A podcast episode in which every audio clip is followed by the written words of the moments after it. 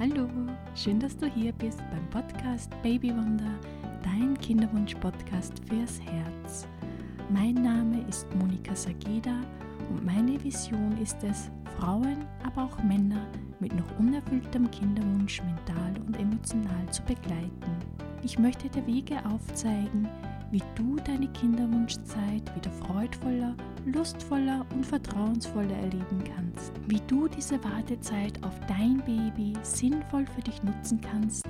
Und ich möchte dich dazu begeistern, diese Zeit auch als eine Chance für deine eigene persönliche und spirituelle Weiterentwicklung zu sehen.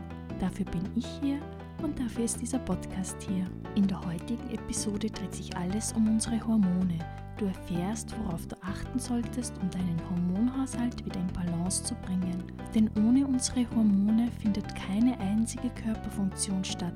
Und durch Stress, falsche Ernährung und so weiter kann der Hormonhaushalt einer Frau durcheinander gebracht werden und es entsteht ein hormonelles Ungleichgewicht. Hallo meine Liebe, spielt dein Hormonhaushalt auch verrückt? Ganz besonders bei Kinderwunsch werden wir immer wieder mit einem unausgeglichenen Hormonhaushalt konfrontiert. Da stimmen die Schilddrüsenwerte nicht, da der Östrogengehalt nicht und so weiter. Und meistens bekommen wir dann ein Medikament verschrieben, das den Hormonhaushalt wieder in Gleichgewicht bringen soll. Du solltest aber wissen, dass die Hormone zusammenspielen und keines nur für sich alleine arbeitet.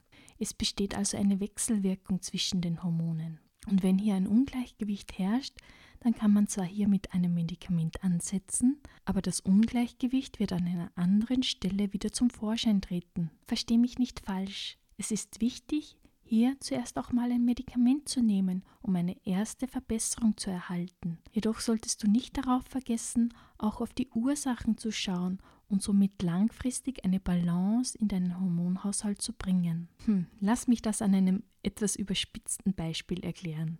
Wenn du zum Beispiel eine verbrannte Hand hast, natürlich behandelst du diese sofort zum einen, um die Schmerzen zu lindern und zum anderen, damit sich die Verbrennung nicht auch noch entzündet. Wenn du jetzt aber erneut immer wieder auf die heiße Herdplatte greifen würdest, was die Ursache der Verbrennung war, kann sich deine Hand trotz aller Versorgung der Symptome nicht von der Verbrennung erholen, da du ja nichts an der Ursache geändert hast. Du merkst an diesem überspitzten Beispiel vielleicht schon, worauf ich hinaus möchte. Denn genauso verhält es sich auch mit unserem Hormonhaushalt. Wenn wir die Symptome mit Medikamente behandeln, und das ist im ersten Schritt auch sehr empfehlenswert, aber wenn wir nichts an der Ursache verändern, wird es schwierig werden, hier wieder in Balance zu kommen. Und mal ganz ehrlich, wir sind alle in einer gewissen Weise auch bequem. Es ist eben einfacher, an den Symptomen zu arbeiten, als sich mit den Ursachen auseinanderzusetzen und in weiterer Folge die eine oder andere Veränderungen in unserem Leben, in unserem Lebensstil vorzunehmen. Wenn du aber beginnst, dich erst einmal mit dem Thema auseinanderzusetzen und anfängst zu verstehen, welche Faktoren Einfluss auf deinen Körper und deine Fruchtbarkeit haben, wird es dir um einiges leichter fallen, Veränderungen in deinem Leben durchzuführen. Und oft braucht es gar nicht so viel. Beginne mit kleinen Veränderungen, mit kleinen Schritten, denn auch so kommst du weiter und auch so kommst du an dein Ziel. Das Wichtige ist, dass du den ersten Schritt setzt und dran bleibst. Was können nun solche Ursachen sein, die den Hormonhaushalt aus dem Gleichgewicht bringen? Stress spielt hier eine große Rolle, aber dazu komme ich später noch ausführlicher.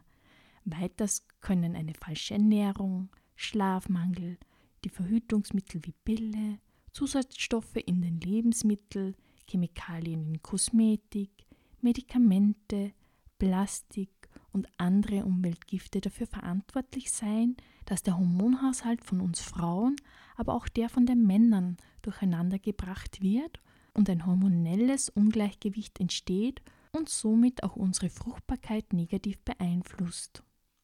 Denn keine einzige Körperfunktion findet ohne unsere Hormone statt. Sie sind für unseren Körper wichtige Botenstoffe und beeinflussen unseren Stoffwechsel, unsere Energie, den Schlaf, unsere Haut, unser Hungergefühl, unser Gewicht, unseren Zyklus, ja und auch unsere Stimmung. Und Stress ist einer der Hauptgründe für einen gestörten Hormonhaushalt. Deshalb gehe ich heute ganz gezielt auf das Stressthema bei Kinderwunsch ein. Unser Körper kann durch ständige Überforderung und Überreizung, zum Beispiel im Beruf, aber auch in der Freizeit, unter chronischen Stress versetzt werden. Wenn dieser chronische Stress nicht ausgeglichen wird, droht eine Disbalance des natürlichen Hormongleichgewichtes und das kann eine negative Auswirkung auf unseren gesamten Organismus haben und eine verminderte Fruchtbarkeit kann eine mögliche Folge davon sein. Ist der Stresshormonregelkreis erst einmal nachhaltig gestört, kann seine Erholung Monate bis sogar Jahre dauern. Daher ist es so wichtig, hier früh genug anzusetzen. Zunächst einmal ist Stress eine natürliche und positive Reaktion des Körpers zur Bewältigung von Belastungssituationen. Über eine Aktivierungskette, die vom Hypothalamus, einen Abschnitt des Zwischenhirns, über die Hirnanhangsdrüse bis zu den Nebennieren reicht, die sogenannte Stressachse, bewirkt er die Freisetzung von Adrenalin, Noradrenalin und Cortisol aus der Nebennierenrinde ins Blut. Diese Hormone helfen dem Körper, den gesamten Organismus mit allen Systemen auf Angriff oder Flucht einzustellen und Höchstleistungen zu erbringen. Es steigt der Blutzuckerspiegel und Blutdruck und alle Sinne werden aktiviert. Chronischer, langanhaltender Stress ohne ausreichende Entspannung führt hingegen zu einer Überlastung des Organismus. Der Körper läuft ständig auf Hochtouren und dauerhaft hohe Adrenalin- und Cortisolspiegeln im Blut können deshalb früh zu Schlafstörungen und zu Depressionen führen. Gleichzeitig stört der hohe Stresshormonspiegel die Regelkreise anderer Hormonsysteme im Körper. Und so hat die chronische Aktivierung der Stressachse auch eine hemmende Wirkung auf die Produktion der Geschlechtshormone Östrogen und Testosteron. Die Folge sind eine sexuelle Unlust sowohl beim Mann als auch bei der Frau. Stress kann bei Frauen den Eisprung beeinträchtigen und Frauen leiden zudem unter Zyklusstörungen bis hin zum unerfüllten Kinderwunsch. Ja, aber Stress lässt sich nicht immer vermeiden. Wenn du häufig einer hohen Stressbelastung ausgesetzt bist, solltest du deshalb wissen, wie du damit umgehen kannst, um dennoch gesund zu bleiben. Und nicht jeder reagiert gleich auf chronischen Stress. Hier spielen Veranlagung, Erfahrungen aus der Vergangenheit und aktuelle belastende Lebensereignisse auch eine Rolle. Und besonders bei längerem Kinderwunsch ist Stress ein allgegenwärtiges Thema. Oft vergehen ja Monate oder sogar Jahre, in denen man erfolglos versucht, schwanger zu werden. Und das geht nicht spurlos an einem vorbei. Geht es dann auch noch in Richtung Inanspruchnahme einer Kinderwunschklinik, kommt zu der bereits lang andauernden Ungewissheit auch noch die Konfrontation mit medizinischen Fachausdrücken und der an sich sehr intime Zeugungsvorgang wird in kühle Fakten, Zahlen, Statistiken und Prozesse gepackt. Es folgen unzählige Untersuchungen, welche je nach Behandlungsnotwendigkeit auch kurzfristig und zeitlich unflexibel stattfinden müssen. Die Vereinbarkeit der Arzttermine mit dem Job kann somit zu zusätzlichem Stress führen. Die Hormonbehandlungen, unvorhersehbare Vorkommnisse sowie die Zeit des bangen Wartens auf das Ergebnis sind zusätzliche Belastungen für unseren Körper und unseren Geist. Dazu kommt auch oftmals ein großer finanzieller Aufwand und eine damit von vornherein limitierte Anzahl von möglichen Versuchen. All dies erzeugt zusätzlichen Druck und kann zu noch mehr Stress führen. Stress, den wir aber im Kinderwunsch eigentlich nicht brauchen können. Und daher ist es so wichtig, hier bereits rechtzeitig für Entspannung zu sorgen, rechtzeitig zu schauen, den Stress in den Griff zu bekommen und zu lernen, wie du mit deinen Sorgen und deiner Ungewissheit umgehen kannst. Denn Stress ist ein allgegenwärtiges Thema bei Kinderwunsch. Wie bereits erwähnt, kann Stress auch den Eisprung beeinträchtigen. Wenn dein Eisprung nicht regelmäßig ist, wird es schwieriger, schwanger zu werden und wissenschaftliche Studien belegen, dass Stress die Wahrscheinlichkeit einer Schwangerschaft um fast 30 Prozent verringert. Weitere wissenschaftliche Studien belegen zudem, dass die Schwangerschaftsrate bei Frauen, welche aktiv ihren Stresslevel vor oder während einer IVF-Behandlung senken, um ein Vielfaches höher ist. Wenn man aus einer evolutionären Perspektive darüber nachdenkt, macht das zudem Sinn, Der menschliche Körper ist in Stresssituationen schon ausreichend gefordert und ein heranwachsendes Baby würde den Körper noch mehr abverlangen. Daher wird ganz konkret bei Kinderwunsch empfohlen, den Stresslevel zu senken. Übrigens, vielleicht weißt du es schon, ich veranstalte am Donnerstag, den 27. Februar, wieder einen Workshop zum Thema Entspannung bei Kinderwunsch in Linz. Wenn du aus der Nähe bist, freue ich mich, wenn ich dich zu diesem Workshop begrüßen darf. Nähere Informationen dazu findest du auf meiner Webseite www.babywunder.at. Aber was passiert nun eigentlich durch Stress in unserem Körper? Wie unser Körper mit Stress umgeht, hat sich seit der Zeit der Urmenschen nicht wesentlich verändert. Um den Körper in eine Balance zwischen Anspannung und Entspannung zu halten, agieren parasympathisches und sympathisches Nervensystem als Gegenspieler, die sich gegenseitig regulieren. Der Parasympathikus wird auch als Entspannungsnerv bezeichnet. Er reguliert verschiedene Körperfunktionen so, dass der Körper sich entspannen und erholen kann. Der Herzschlag wird verlangsamt, Pupillen und Bronchien verengt, Speichelfluss und Verdauung angeregt und die Harnblase entleert sich. Der Sympathikus hingegen ist der Anspannungsnerv, der den Körper auf einen Angriff vorbereitet und Höchstleistungen ermöglicht. Er beschleunigt den Herzschlag, weitet Pupillen und Bronchien, hemmt Speichelfluss und Verdauung und bewirkt, dass die Harnblase sich füllt. Bei Stress wird der Sympathikus angeregt, der Parasympathikus hingegen wird gehemmt. In der Folge leitet der Hypothalamus, eine bestimmte Hirnregion, das Stresssignal an die Hirnanhangsdrüse weiter. Diese wiederum aktiviert die Nebenniere, wo die beiden Stresshormone Adrenalin und Cortisol gebildet werden. Wegen des Ablaufs dieser Signalkette spricht man deshalb von der Hypothalamus-Hypophyse-Nebennierenrindenachse. Adrenalin wirkt sehr schnell und direkt auf seine Bindung an bestimmte Rezeptoren. Seine Aufgabe ist die schnelle Bereitstellung von Energie durch den Abbau von Fett und Protein, die Neubildung von Glucose und die Hemmung der Produktion von Insulin. Körperfunktionen, die in dieser Stresssituation nicht benötigt werden, wie etwa die Verdauung und die Fruchtbarkeit, werden gebremst. Und etwa 10 Minuten nach dem Adrenalin wird auch das Cortisol ausgeschüttet. Es fördert, wie auch Adrenalin, die Bereitstellung von Energie für stressige Situationen. Anders als Adrenalin hemmt Cortisol aber die Bildung von Insulin, weshalb in dauerhaften Stressphasen die Insulinwerte erhöht sind. Dieser Zustand löst ständigen Appetit auf Naschereien aus, um eine Unterzuckerung zu vermeiden. Insgesamt sind diese Wirkungen darauf ausgelegt, um mit schnell vorübergehenden Stresssituationen fertig zu werden – der Mensch musste ursprünglich vor allem auf akuten Stress reagieren, indem er weglief oder angriff. Dies führte zur Ausschüttung von Stresshormonen mitsamt den Auswirkungen auf den Stoffwechsel. Wer ein Mammut jagt, braucht schnell verfügbare Energie.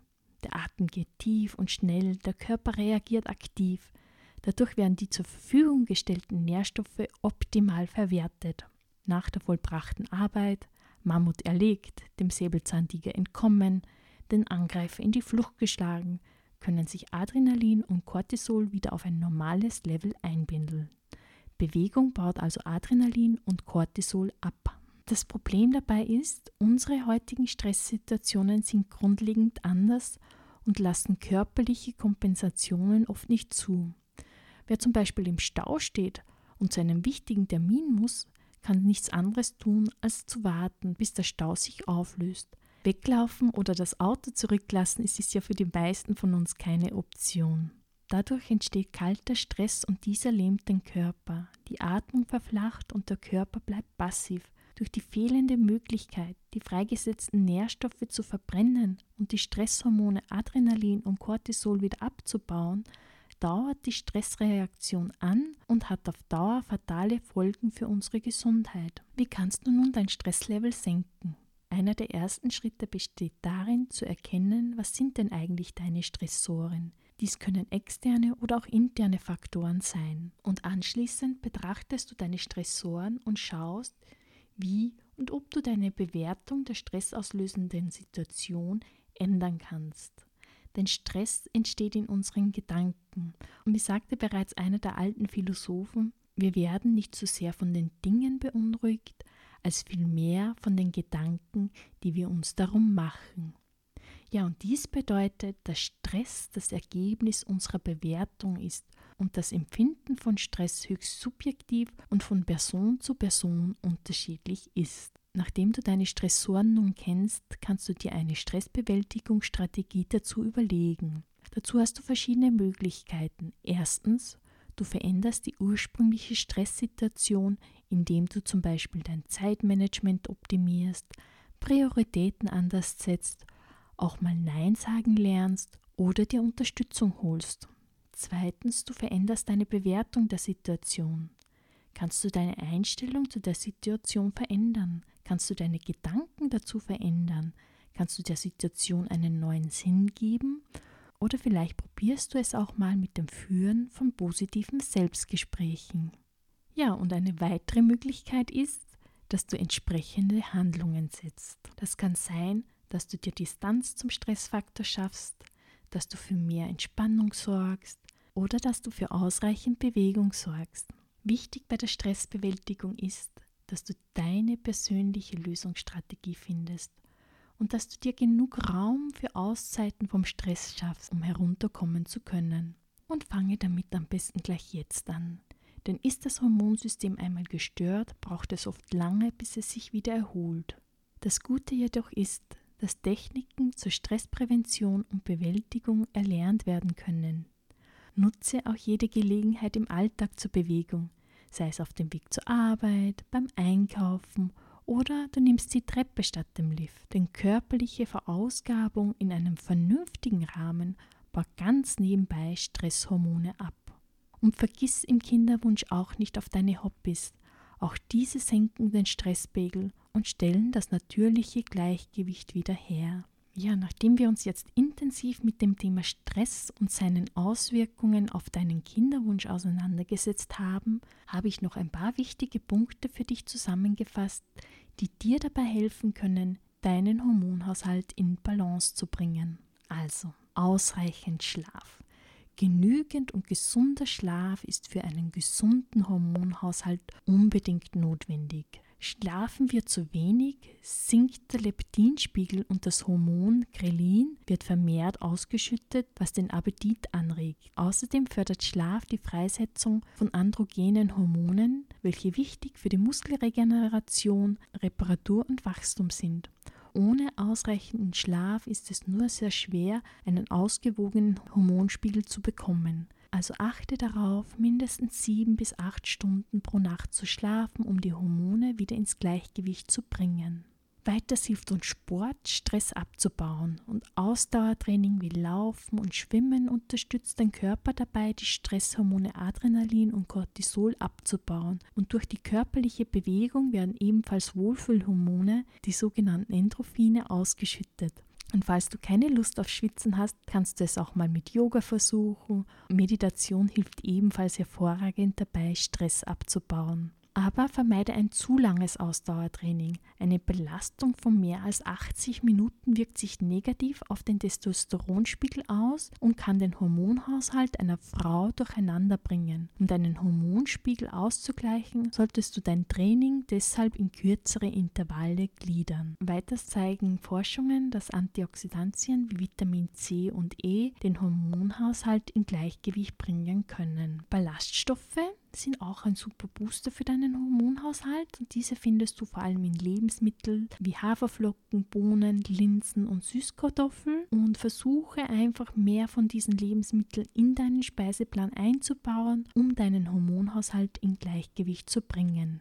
Wichtig ist auch das Magnesium, denn eine niedrige Magnesiumkonzentration deutet auf eine anhaltende hormonelle Veränderung hin und kann auch die Hormone beeinflussen. Ohne ausreichend Magnesium droht eine Vielzahl von Symptomen wie Schlafstörungen, Reizbarkeit, Übelkeit und auch Angstgefühle. Ja, wie gesagt, Stress ist einer der Hauptgründe für einen gestörten Hormonhaushalt und am besten helfen Meditation und tiefe Atemübungen, um die Hormone wieder in Einklang zu bringen. Ein weiterer Punkt ist, auf eine gesunde Darmflora zu achten. Esse mehr probiotische oder beziehungsweise fermentierte Lebensmittel, wenn du das Gefühl hast, dass dein Hormonhaushalt durcheinander ist. Achte auch darauf, mehr Omega-3-Fettsäuren und gesunde Fette zu essen und dazu zählen zum Beispiel Kokosöl, Avocados, Lein- und Olivenöl, Nüsse und Lachs. Ja, und vermeide auch verarbeitete Lebensmittel und Fertigprodukte und kaufe vor allem Bioprodukte und unbehandelte Lebensmittel. Ein weiterer wichtiger Punkt ist auch das Koffein, ähm, denn weniger Koffein bringen die Hormone wieder in Einklang. Kaffee, Cola, Energydrinks zum Beispiel bedeuten für den Körper Stress, wodurch vermehrt Cortisol ausgeschüttet wird und steige besser auf ähm, koffeinfreie Getränke um, wie ein grüner Tee zum Beispiel.